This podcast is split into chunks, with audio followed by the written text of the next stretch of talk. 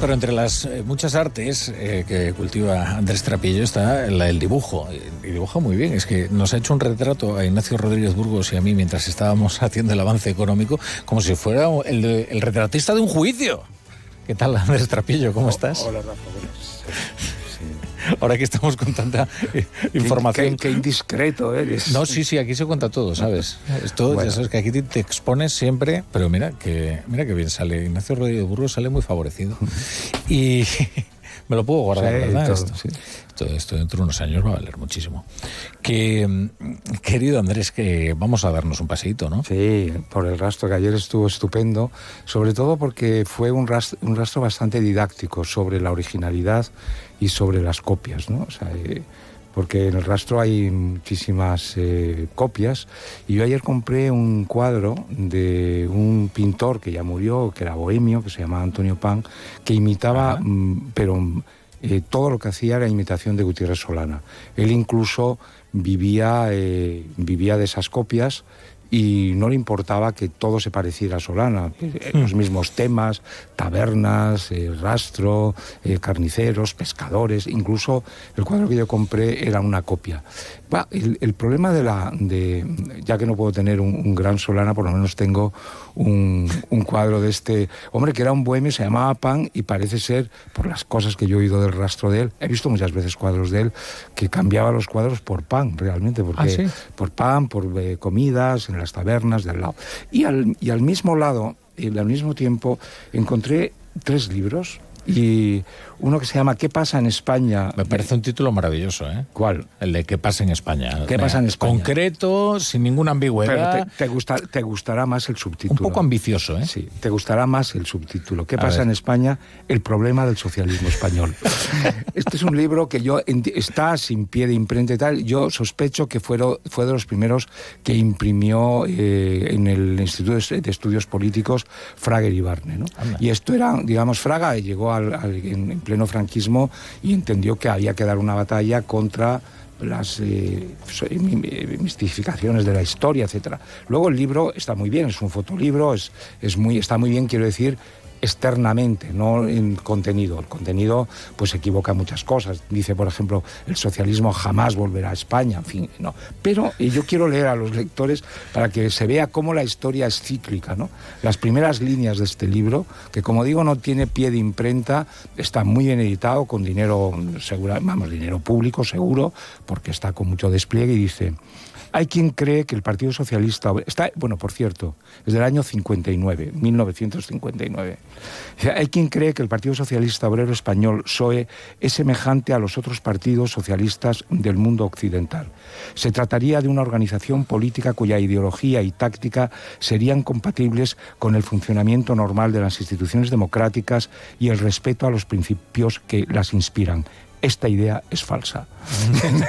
bueno, esto haría pensar en este momento a los propios eh, socialistas de ahora que son bastante incompatibles con la idea de democracia. Es decir, que en este momento, no solamente por la ley, por, por todo el problema que estamos viendo de la corrupción, que es exactamente todo lo contrario de un principio democrático, también está la amnistía, están muchas cosas. Bueno, yo no, no quiero ya hacer sangre con esa historia. Entonces, el siguiente... eh, Pero dices con la historia de, de Ábalos Coldo, etc. Sí, sí, sí, porque ya, eh, digamos, eso va a ser, eso va a ser un, un- calvario realmente. Sí. ¿eh? Sobre todo con la pedagogía que se ha hecho de la persecución del delito ¿no? en esta legislatura, que se inaugura precisamente bajo la promesa de impunidad a unos delincuentes. Claro, pero decíamos que eh, habíamos eh, partido de un Solana falso y este realmente, este, este Coldo y este Ábalos son como roldanes verdaderos. Es decir, pues son clones de, de algo que ya conocemos. O sea, que parece mentira cómo eh, la gente imita lo peor a veces. O sea, no solamente lo mejor, ¿no? Y bueno, eh, yo creo que es por su propio peso caerán todos. Yo el, el sábado decía en el artículo, con Sánchez acabará Sánchez. Es decir, se devorará a sí mismo como, como Saturno a sus hijos. ¿no? Pero bueno, me interesaba sobre todo el- el- la parte de la originalidad. Y eh, algunas veces ya he hablado aquí de Chumichume, que es un, el dibujante, el dibujante, a mi modo de ver, más, más agudo del siglo XX, gráfico, ¿no?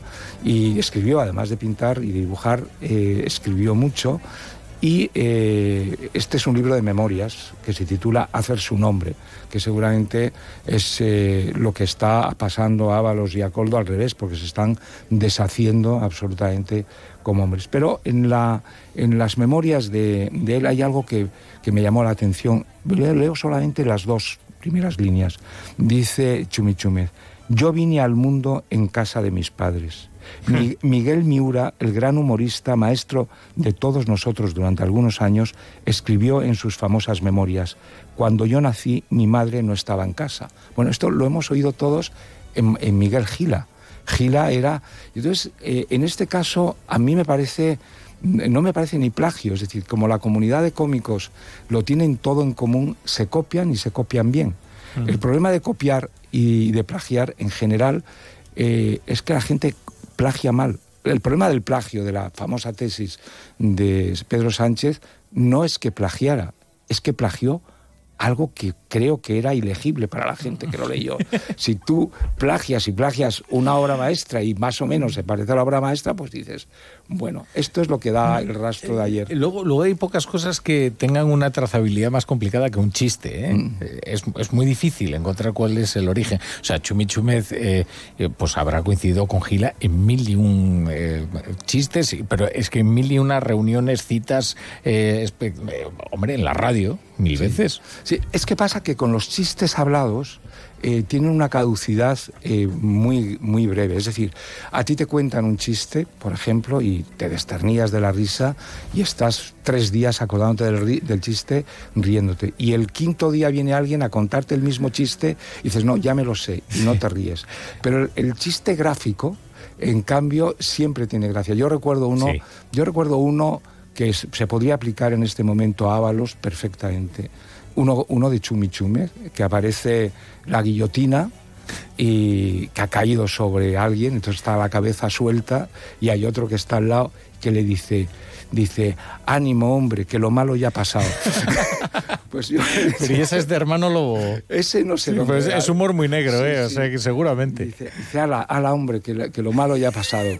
bueno, yo creo que que, bueno, en el caso de, de Ábalos lo, malo todavía no ha pasado, es decir, lo malo está por venir todavía. es que es, verdad que la viñeta eh, es una referencia, ¿no? Eh, que es eterna, ¿eh? O sea, hay, viñetas que seguimos utilizando. Eh, yo o el caos, da igual, seguimos siendo nosotros, ¿no? Nosotros o el caos. A mí me gusta mucho esta de Mingote que es un cartel electoral que pone lo de vote a Windy Salvo. ¿Y a usted qué más le da? bueno, yo comento mucho una, una de nuestras preferidas de, con Sabater eh, y, mía, que compartimos una viñeta de Gila que es fantástica. Y alguna vez esa sí que era de hermano lobo, que se ve a un hombre eh, dando de puñaladas al otro. Sí. Y entonces le dice, hombre, deje usted de darle puñaladas. Y dice, pues que deje de llamarme asesino. eso sí, eso, eso no es otro clásico. Bueno, querido Trapiello, pues nada, oye, qué buena cosecha. Eh, el otro que compraste, para que no se nos quede en el tintero, es Españoles ante la historia, ¿no? Sí, porque las últimas páginas eh, viene la polémica con Castro. Castro y, y, esta parte última yo ya no la conocía.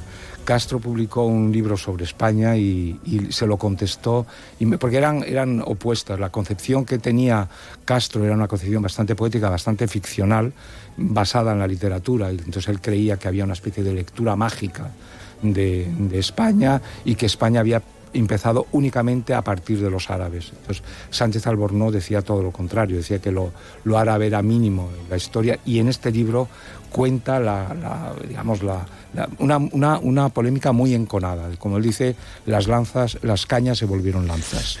Aquello de que una nación es algo discutido y discutible. Eso concepto. Bueno, Trapello, muchas gracias por, por estar un lunes más aquí con nosotros. Hasta la próxima.